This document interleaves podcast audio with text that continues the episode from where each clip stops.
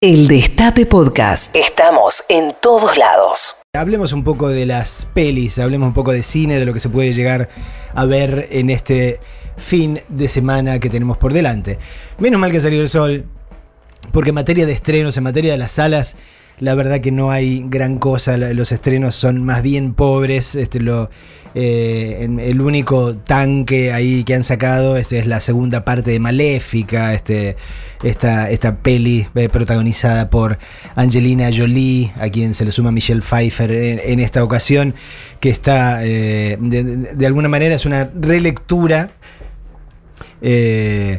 de, un clásico, ¿no? Digo, tratando de, encontrar el porqué, eh, por qué una villana este, así de, leyenda llegó a ser leyenda. Pero bueno, es este para, para los que eh, tenemos niños, niñes, este, en todo caso es, es una opción más para, para, el fin de semana, pero bueno, para, para, los adultos por ese lado no hay gran cosa. Eh, en este caso lo que más conviene es acudir a los sistemas eh, que tenemos por televisión que nos permiten ver como Flow y ese tipo de cosas que nos permiten ver alguna cosa que, se ha subido por ahí. Por ejemplo, este, los que tienen el sistema de Flow, a partir de este fin de semana van a poder disfrutar de, Dolor y Gloria, la última peli de eh, Pedro Almodóvar. ¿no? la vi, así que me anoto ahí. Esa, esa es una es una buena, este, realmente, una, una de sus mejores películas, digamos, de, las últimas décadas.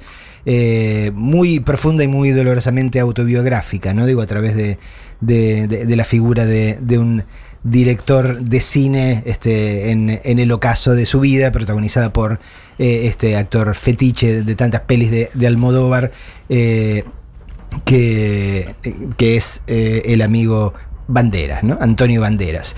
y la otra que, que esta mañana que subieron el sistema de Flow y que se puede ver es una que no pasó por los cines que se llama Beautiful Boy, como, como la canción de, John Lennon y que recrea una, historia real eh, de, un eh, padre y la dificultad este, para lidiar con un hijo este, muy joven, eh, víctima de una adicción terrorífica de la que no consigue salir y de la que no consiguen sacarlo. ¿no?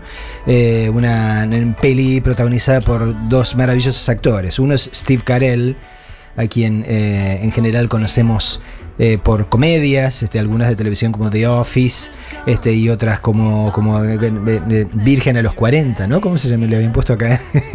sí. Virgen a los 40. que era, bueno, la, comedia en todo caso que lo, que lo hizo popular en el cine internacional.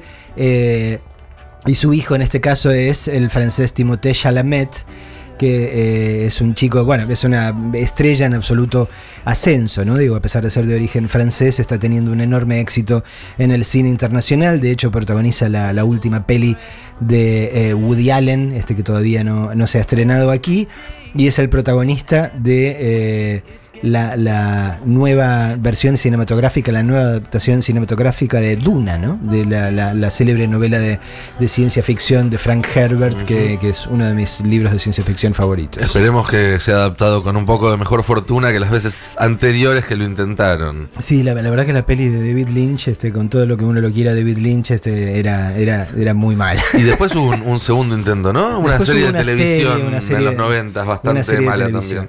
Eh, pero, pero, bueno, eh, digamos, esta, esta parece venir muy bien. Va a ser una, adaptación en, dos partes. Eh, van a ser dos pelis. en materia de series, en este fin de semana, por un lado, a los que tengan el servicio de Netflix, hay una comedia este, que acaban de subir que se llama Como vivir conmigo mismo, que está protagonizada por Paul Rudd, otro, otro que a, quien conocemos básicamente como, como comediante. Eh, muchos lo, conocen o lo conocieron por primera vez como, como este, el novio de Phoebe and Friends, este, una, una serie que... ¿Cuál de todos? ¿Cuál de todos? El, Porque Phoebe el definitivo, el, ah, el último. El último. Bien, bien. Eh, Y ahora Friends, que, está, que estamos en, pleno aniversario, e incluso he visto por ahí que en algunos cines eh, están haciendo como maratones este, diarias de cuatro capítulos por día. te vas al cine y te ves este, cuatro capítulos de, Friends. Claro, dos horitas más o menos. Exactamente. Eh, pero bueno, muchos otros, y en particular los más chiquitos, lo conocen como Ant-Man, ¿no? Este, es el protagonista de, de, este superhéroe este, de, Marvel en particular, a quien, eh, si no lo han visto en las películas de Ant-Man, en las dos que existen hasta ahora, lo han visto en alguna de las últimas películas de los Vengadores como tal. Paul Rudd es un muy buen este, comediante, así que este, aunque más no sea por ese lado, este, me, imagino que la comedia se deja ver. Pero, digo así, la, gran eh, anticipación este, que tenemos muchos eh, para el domingo, más allá del debate, es el estreno de Watchmen por HBO.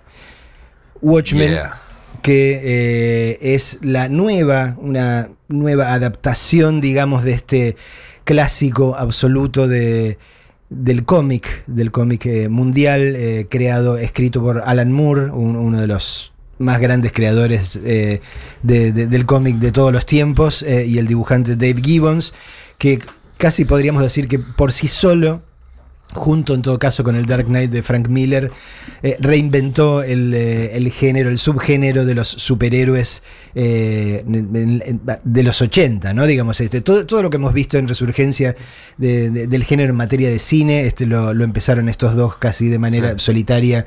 A, partir de esos dos títulos, ¿no? De, Dark Knight de Frank Miller, que reinventó a Batman este, para el mundo contemporáneo, y a Watchmen, que este, cuestionó el género de, los superhéroes desde una visión contemporánea. Sí, no es casualidad que ambos cómics hayan salido el mismo año, en el 1986, en plena eh, final de la Guerra Fría. Ambos hablan un poco de esa época, pero a la vez marcaron y fueron muy eh, bastante... Eh, hicieron, digamos, un diagnóstico bastante preciso de en qué se iba a convertir la sociedad en los años siguientes, ¿no? De lo que fueron los 90, de lo que fueron los 2000.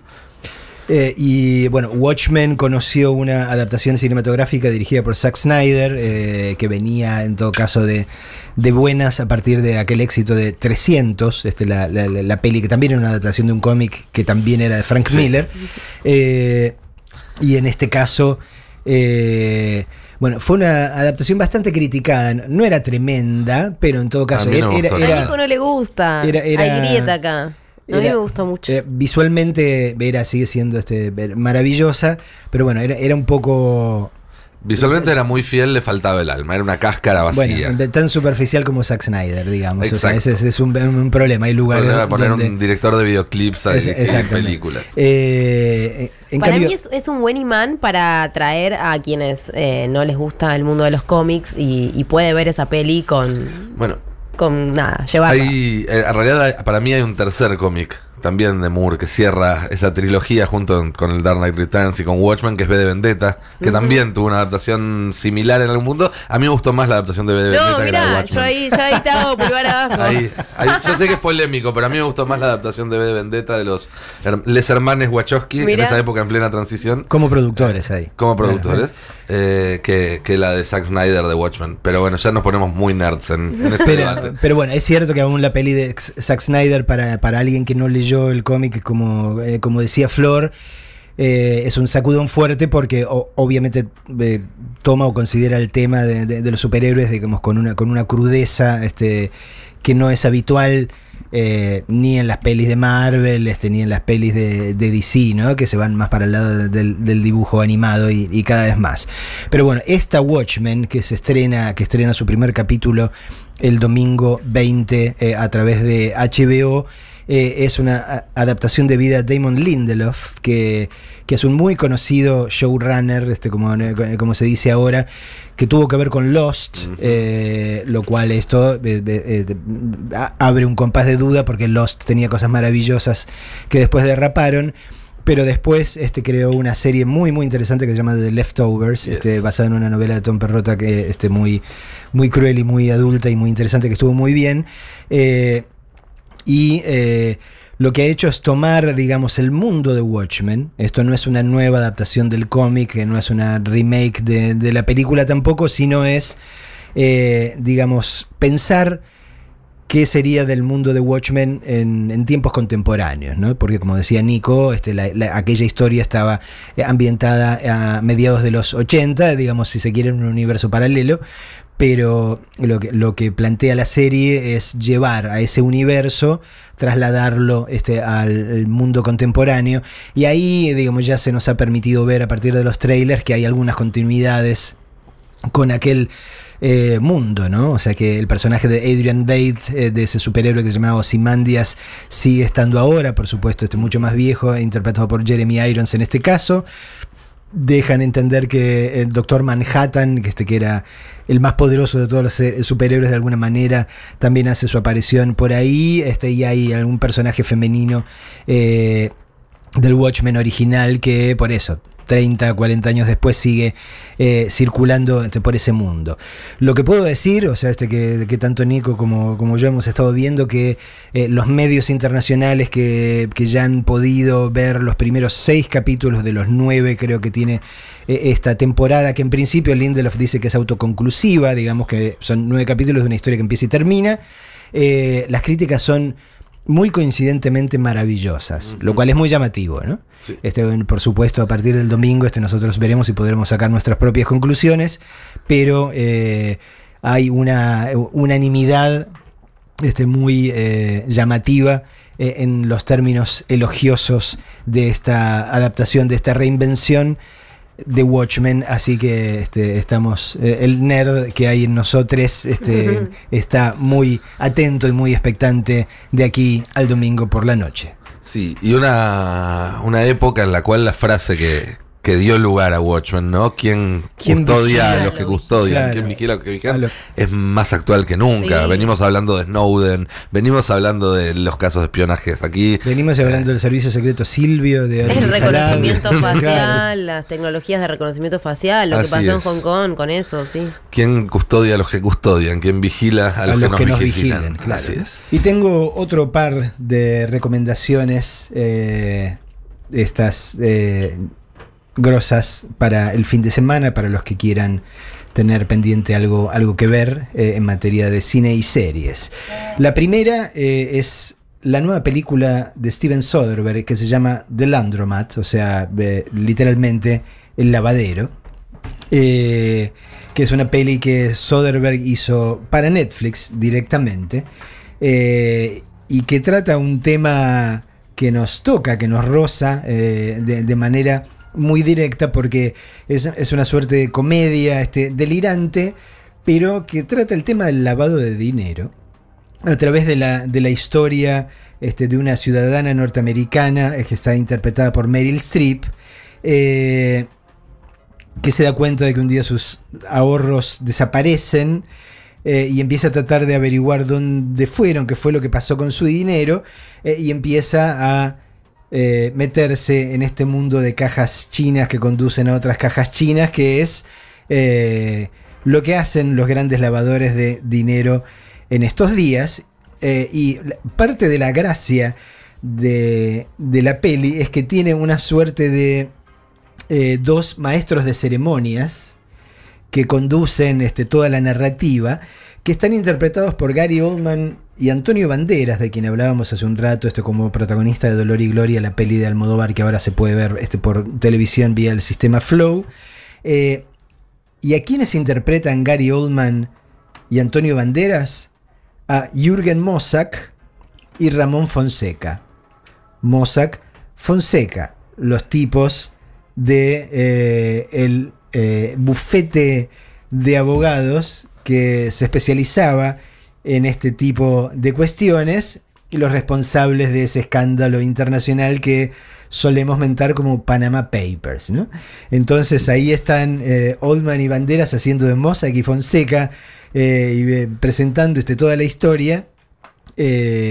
En, un tono de, comedia, de comedia trágica, ¿no? Porque tiene que ver con, esta cuestión de cómo hacer desaparecer este, los dineros de los ahorristas del el mundo entero, este, y de llevarlos casi mágicamente a los bolsillos de eh, gentes con apellidos que nos suenan muy conocidos. Sí, además Soderbergh que tiene esa cosa de, la acidez, que casi deja de ser humor ácido, porque casi no es humor, es ironía cargada de, Recuerdo ahora Traffic, por ejemplo, ¿no? Aquella eh, obra maestra que hizo en su momento, eh, donde eso, mira la, cuestión corporativa desde un lugar muy, muy crítico, pero a la vez con, un, con, mucha inteligencia, con un punto de vista muy, muy inteligente. Tengo ganas de verla. Eh, casi como dato de color, en estos días, los verdaderos Mossack y Fonseca denunciaron a Netflix y denunciaron a, Soderbergh ante la justicia internacional por haber hecho esta película, ¿no? Digo, porque, porque seguramente este que pensarán que los deja mal parados, pero creo que nada puede dejarlos peor parados de lo que objetivamente ya se sabe que han hecho. ¿no? Eh, y la otra recomendación tiene que ver con una serie que eh, concluyó, digamos, su exhibición este miércoles pasado, es decir, ahora se pueden ver los ocho capítulos completos, que es Fossey Verdon, este, la serie que recrea la conflictiva y a la vez riquísima relación entre Bob Fosse, el coreógrafo y director de pelis este, tan increíbles como Cabaret, como All That Jazz, el tipo que armó las puestas este, legendarias que después se han eh, imitado hasta el hartazgo eh, en todas partes del mundo, como la, puesta de Chicago que nosotros hemos llegado a conocer aquí en distintas encarnaciones, son adaptaciones perfectas de la puesta que había hecho Bob Fosse en su momento. Eh, y digamos, la segunda parte del título, Verdon, es por Gwen Verdon, que era una increíble bailarina, cantante, actriz que era eh, muy, muy conocida, este, la protagonista de la, eh, puesta original de Sweet Charity, eh, que después llegó al cine con Shirley MacLaine. a quien le hice una entrevista de Venezuela en Argentina, es la única entrevista que me paré en, en la mitad de la entrevista y me fui. ¿Por qué? me pareció la mujer más antipática del mundo este, y, es muy talentosa, es talentosísima, increíblemente. Digo, pero eso no significa que uno tenga que, tolerar este, sus malos humores. No, por supuesto. Este, pero pero bueno, Gwen Verdon era este, una potencia este, verdadera, digamos, cuando se conoció con, Bob Fosse, eh, digamos, la estrella era ella y él en todo caso era eh, una promesa. Se casaron, este, trabajaron juntos. Eh, después las infidelidades eh, eh, consuetudinarias de Fauci hicieron que el matrimonio como tal fracasase, pero Verdon siguió siendo una influencia y una fuerza fundamental en todos los proyectos de Fauci. ¿no? Estaban este, divorciados ya. y aún así el input de, Gwen Verdon en hasta en cabaret, este, por eso, y en, películas, eh, cuando ya no estaba casada con, eh, con es muy grande y lo que hace en todo caso la, la serie es restituirla a su nivel de, paridad, ¿no? de paridad este, creativa, eh, que en general siempre funcionó bien o mejor para los dos cuando laburaron juntos este, que cuando intentaron probar suerte por separado.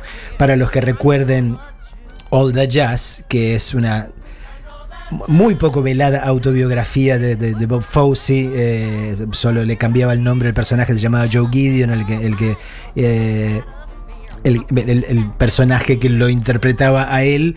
Eh, y recuerden que ahí hay toda una escena también con su ex mujer y con su hija que bailan con él. Bueno, esa ex mujer es Gwen Verdon. lo que tiene la serie es, por, eh, un lado, este, una música excepcional, este, recreación de momentos excepcionales del cine y del, teatro musical, de cabaret, de Sweet Charity, de All the Jazz. Eh, y tiene buenísimas eh, actuaciones.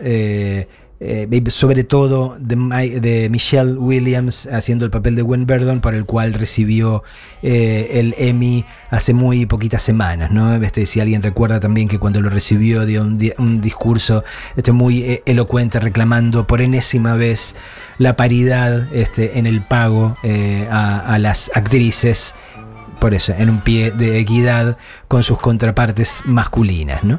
Eh, así que quien quiera ver ahora los ocho capítulos de Fossi Verdon y disfrutar de gran música eh, de la historia de una relación conflictiva pero rica eh, y ver actuaciones memorables, ahí está.